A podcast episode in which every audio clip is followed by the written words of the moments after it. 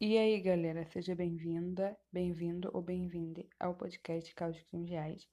E hoje eu vou contar o caso do R. Kelly. Mas antes disso, eu quero deixar o recadinho que eu sempre deixo, né? Pra vocês seguirem lá o nosso TikTok, arroba Casos Crimes Reais, e lá no Instagram, arroba Casos Crimes Reais, underline.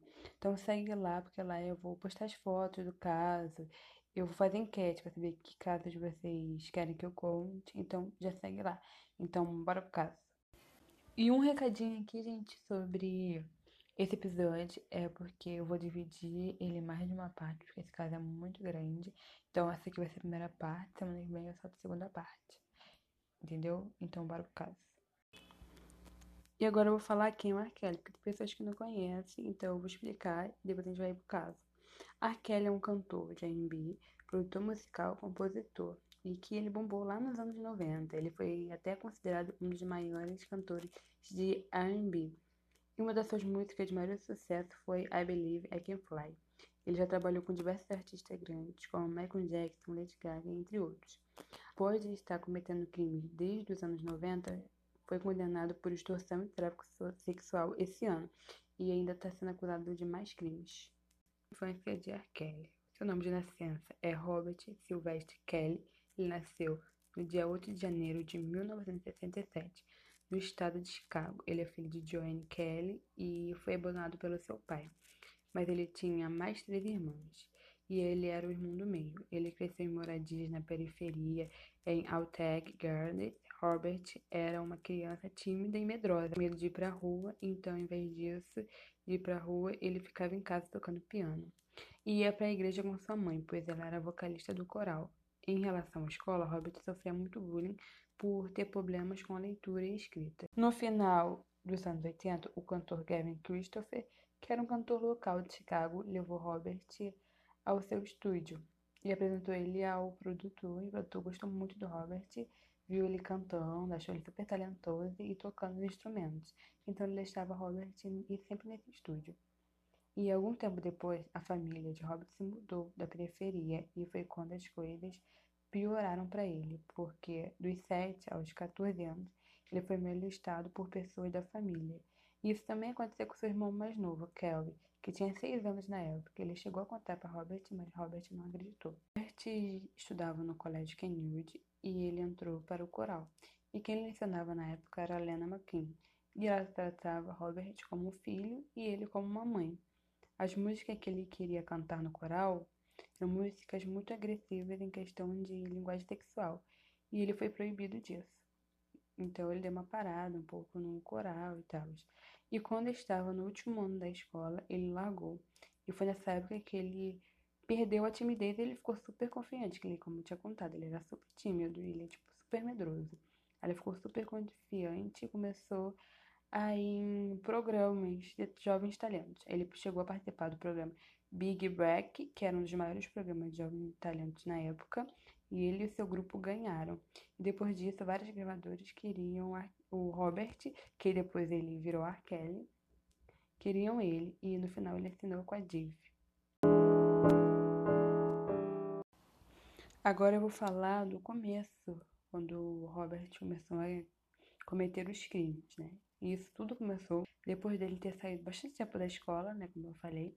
Ele ia na sua antiga escola atrás de meninas do ensino médio, sendo que ele já era um adulto. A primeira vítima de R. Kelly foi a Tiffany Hecht, que tinha 14 anos na época.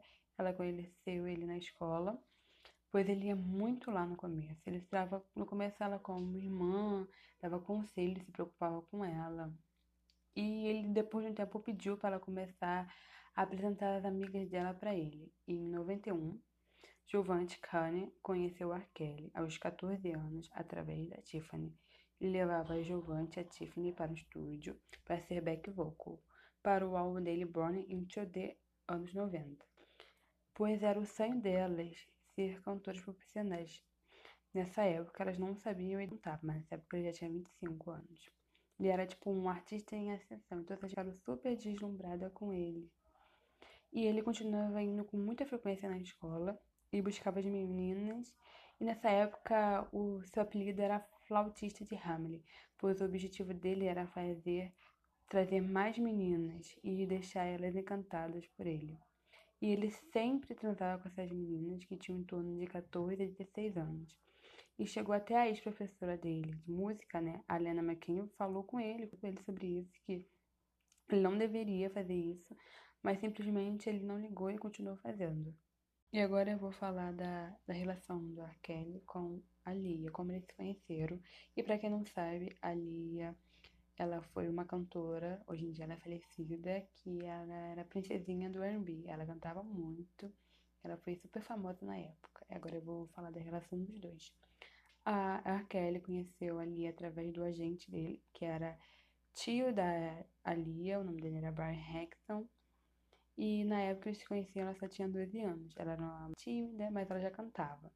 Foi aí que a Kelly virou produtor dela. Juvante e a Tiffany, que foram as duas primeiras vítimas de R. Kelly, viraram amigas de Alia. E elas ensinavam ela ter presença de palco, ajudavam no estilo delas. E a Tiffany e a Giovanni não imaginavam que era vítima do R. Kelly, e nem nada. Eles achavam que aquilo era meio. Na época achavam que era normal, porque elas eram adolescentes e tal. Já em 1994, a Lee lançou seu primeiro álbum e foi feito por R. Kelly.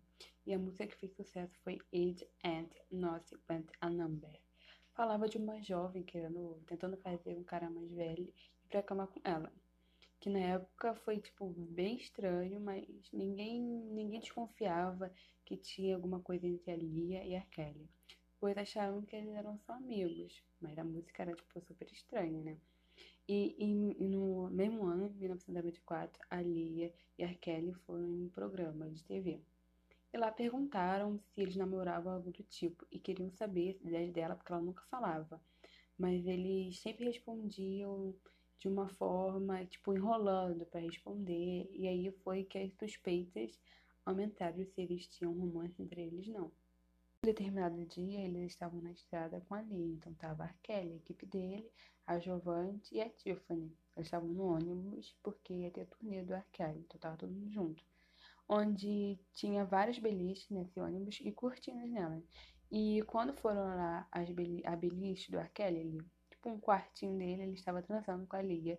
E depois de um tempo, a Kelly achou que a Lia estava grávida. Então a Kelly, na época, com 27 anos, ele casou com a Lia, falsificou os documentos dela e fez com que ela tivesse 18, sendo que ela tinha apenas 15 anos. E o casamento foi bem discreto, foi em Illinois, num hotel, assim, bem pequenininho. E as pessoas estavam lá dizendo que ela tava, a Lia estava super assustada e preocupada. E em dois meses depois do, do casamento, foi anulado pelos pais da Lia. E a Kelly pagou 100 dólares para a Lia para para fazer um acordo para não tomar medidas legais. E a mídia, no, no momento, não se assustou, tipo, deixou passar a notícia, era poucos lugares estava sendo veiculada, então a carreira de R. Kelly não foi intacta. E meio que a mídia achou meio que acho que isso normal, porque eles não veicularam, veicularam muito essa notícia. Então, nem todo mundo ficou sabendo disso, né? Porque ele casou com uma menina de menor, sendo que ele tinha 27 anos. Então a carreira de R. Ficou intacta, nada aconteceu com ele. E após isso tudo, R. Não foi o estúdio dele e transava com elas lá. E uma das vítimas dele foi Lisette Martinez, que era uma aspirante cantora que conheceu R. Aos 17 anos em um shopping. Nesse shopping ele estava cheio de amigos em volta e fãs. Aí ela viu que era ele e ele deu um abraço nela e foi embora. Mas um dos seus guarda-costas entregou o telefone dele e falou que. Kelly queria que ela ligasse para ele. Depois ela pensou muito nisso, mas depois no final ela ligou, aí ele chamou ela para jantar. Depois eles foram pro jantar. Aí após o jantar ele foram pro estúdio dele e ela falou que queria ser uma cantora e tal. Aí ele falou que ia ajudar ela, como ele sempre fala, com todo mundo que vai ajudar, com as meninas que ele vai ajudar, e no não ajuda. E depois ele beijou ela, ela ficou surpresa, assustada, porque ela não esperava isso. Mas aí um dia ela foi em uma das festas da casa dele, ela na época nem bebia, aí tipo amigos dela, os amigos dele falou, vai, bebe, bebe. Aí ela bebeu, ele levou ela pro quarto dele. Eles transaram lá e depois ele voltou pra festa. E nesse mesmo dia da festa, onde aquele tinha levado ela pro quarto, ele depois de transar com ela, ele desceu pra festa, como eu disse, né? E ela dormiu. Aí quando ela acordou, ele falou pra ela que ela não podia sair daquele quarto de hotel senão ela, ele ia colocar os seguranças dele atrás dela para saber tudo o que ela ia estar tá fazendo. E ela ficou muito preocupada, então ela não saiu do hotel, porque ela ficou com muito medo, né, do que ele seria capaz de fazer, sendo que tinha segurança dele atrás dela. Então ela preferiu não sair do hotel, ela ficava no hotel e ele saía, depois voltava, aí ele transava com ela de novo, aí ia embora, depois assim, sempre.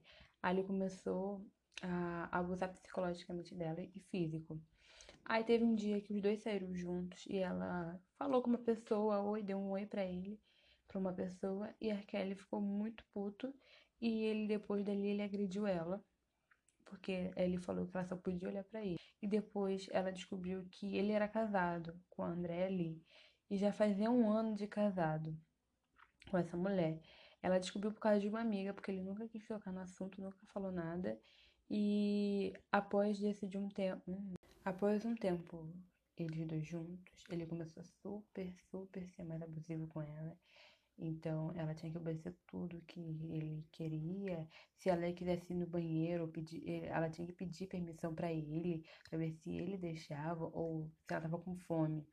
Tinha que pedir para ele falar que estava com fome e, e, e, ver se ele ia deixar ela comer. Ele tinha uma aspira meio que falando para ela, chama, mandava ela chamar ele de papai e tal.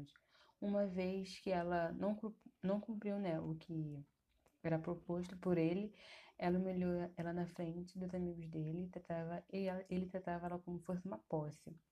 Aí, no último ano de ensino médio dela, ela descobriu que estava grávida dele. Alguns dias depois, ela teve um aborto, né, espontâneo. E no final desse relacionamento, né, não sei se eu posso falar relacionamento disso, foi quando ela pegou monoclorose dele e depois virou Guillain-Barré. O corpo dela ficou completamente paralisado e ela quase morreu. E a Kelly mandou mil reais para a mãe dela. Ela ficou dois, duas semanas internada na UTI. Ele nem quis saber dela, nem procurou ela para nada. E foi aí que uma amiga dela falou que ele não ligava de verdade pra ela.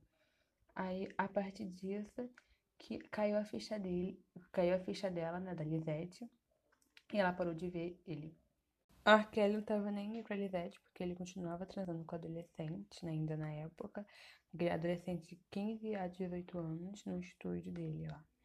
Onde ele levava essas meninas, falando que iria ajudar elas a por exemplo, cantora ou alguma coisa. E ele se aproveitava disso com essas meninas. E agora eu vou falar um pouco do casamento da Andrea Lee com a Kelly, esse relacionamento super conturbado que a Lisa tinha descobrido, que uma amiga dela tinha contado, né? Então eu vou contar mais ou menos como eles se conheceram, como foi esse relacionamento. A Andrea Lee era uma dançarina e conheceu-ele com 19 anos. Eles se conheceram por causa que ele estava procurando dançarinas para a turnê dele. E ela foi convencida por Léo, um amigo dela, a fazer o teste para ver se ela passava, porque ela era uma muito boa dançarina. E nessa época ela nem sabia que era a Kelly nem nada. E ela fez o teste, ele gostou e ela passou. Quando se conheceram, ele mostrou um lado mais vulnerável dele para ela. Aí pediu, né, para ela ensinar a ele ler, porque na época ele não sabia. E até falava da morte da mãe dele, que a mãe dele morreu em 1993. Nessa época, ele estourou mais ainda como artista e fez trabalhos com Janet Jackson e o Michael Jackson. Em fevereiro de 1996, ele pediu a André em casamento e ela aceitou. O casamento foi surpresa para ela, pois ele já tinha organizado tudo no hotel, ele nem chamou os irmãos dele e nem a família dela sabia. Depois do Arkelle, depois do casamento, Arkelle nem deixava ela falar com as pessoas e nem com o irmão dele mais novo.